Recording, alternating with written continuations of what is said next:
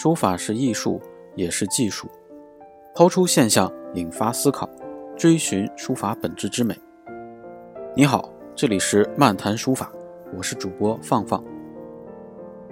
本栏目由点诗雅集书法教育研究事务所和动真格书画印工作室临时赞助。和大家开个玩笑啊，呃，虽然是个玩笑呢，但确实希望漫谈书法能够做得持久，并且越做越好。呃，有两个原因啊，第一呢，书法需要一个音频传播的渠道。回想起几年前，书法类的音频节目确实太少了。这两年渐渐的多了起来，这是好事儿。第二呢，是希望漫谈书法做得更像一个可以有交流的音频杂志，能与大众产生交集，真正和社会互动起来。所以在内容的选择上，我们会更好的针对于当下。今天的话题：学国画为什么要练习书法？比较有价值啊，大家的关注度也比较高。我整理了一些国画艺术家和老师们的精彩探讨，分享给你，希望对你有所帮助。何恒老师说：“诗书画印同宗同源，一直以来呢相伴相生，一同发展，尤其到了元代。”赵孟頫提出“书画本来同”的口号，以书法入画，使绘画的文人气质更为浓烈，韵味变化增强。赵孟頫的书画诗印四绝，使其获得了“先画后书此一指，咫尺之间兼二美”的美誉，当时就已名传中外，以致日本、印度人士。都以珍藏他的作品为贵。自此至今，国画上必有书诗印，成为一幅完整国画的标配。而能以此作诗书写入画，并盖字刻印章，且四者水平都高的画家，更为书画界所认可与追崇，也必是大家，如。齐白石、吴昌硕等。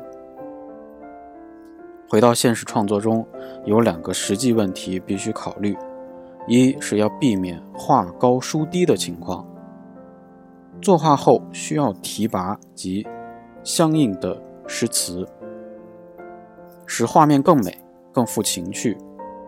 这就需要好的书法功底，不然出现画很美、字很丑的画作，只能属二流。或更低流的作品。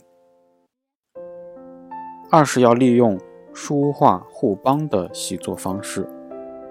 有学者认为，国画的造型是用笔墨来完成的，笔墨的高低直接影响你国画水平的高低，而最能体现笔墨的就是书法，尤其是用笔上，书法的用笔，你如果得心应手。就很快能把国画画得有模有样，可见练练书法对国画的技法是有帮助的。总之，书画不分家，要学习国画的话，是当然不能落下书法练习的。呃，何恒老师说的非常有道理啊，有一个小概念在这里和大家做一个补充，我们常说的国画。其实，在和西洋画比较之前，没有国画这个说法。国画呢，就指中国绘画，也就是中国画。它是和西洋画做区分才这么称呼。啊，做一个解释，方便大家理解。呃，画家夏龙英老师说，学国画为什么要练书法？其实要回答这个问题很简单，即书画同源。为充分理解它们之间的关系，本人从以下几个方面加以阐述：一、起源说。人类诞生后，没有语言和文字，古人为狩猎、计时等方面的需要，往往通过图画来表达。经过很长一段时间，将画简化成为象形文字。所以，中国汉字的一种重要的造字方法，即为象形造字法。在那时，可以说画即为字，字即为画，书画一体。正如人们所说，书画同源。二，工具说，中国画和书法都是用特制的毛笔、特制的墨在特制的纸上画或者写。书法讲求用点线组合成字，按照一定的章法构成完成的书法作品。书法中的点线要求极为严格，运用讲求顿挫转折等。而国画在构图也讲究点线和面的结合，在画画时积点成线，积线成面，可以说画主要是写出来的，所以学国画必须学好书法。三，技法说，书法和国画都讲求章法，章法就指的是构图，章法确定后，用笔用墨。都讲求浓淡干湿，讲求留白等。国画中画线要求转折顿挫，这些技法和书法是一致的。练习好书法是画好国画的基本前提。同时，一幅好的国画作品讲求诗书画印一体。可以想象，一幅好的国画作品题款很差是不能容忍的。四创新说，曾几何时，一批留学归国的画家提出，画好国画必先学习素描，以加强绘画的造型能力。但事实证明，能画好素描不一定能画出好的国画作品。究其原因，是国画是以意为主，造型次之。一代宗师齐白石提出。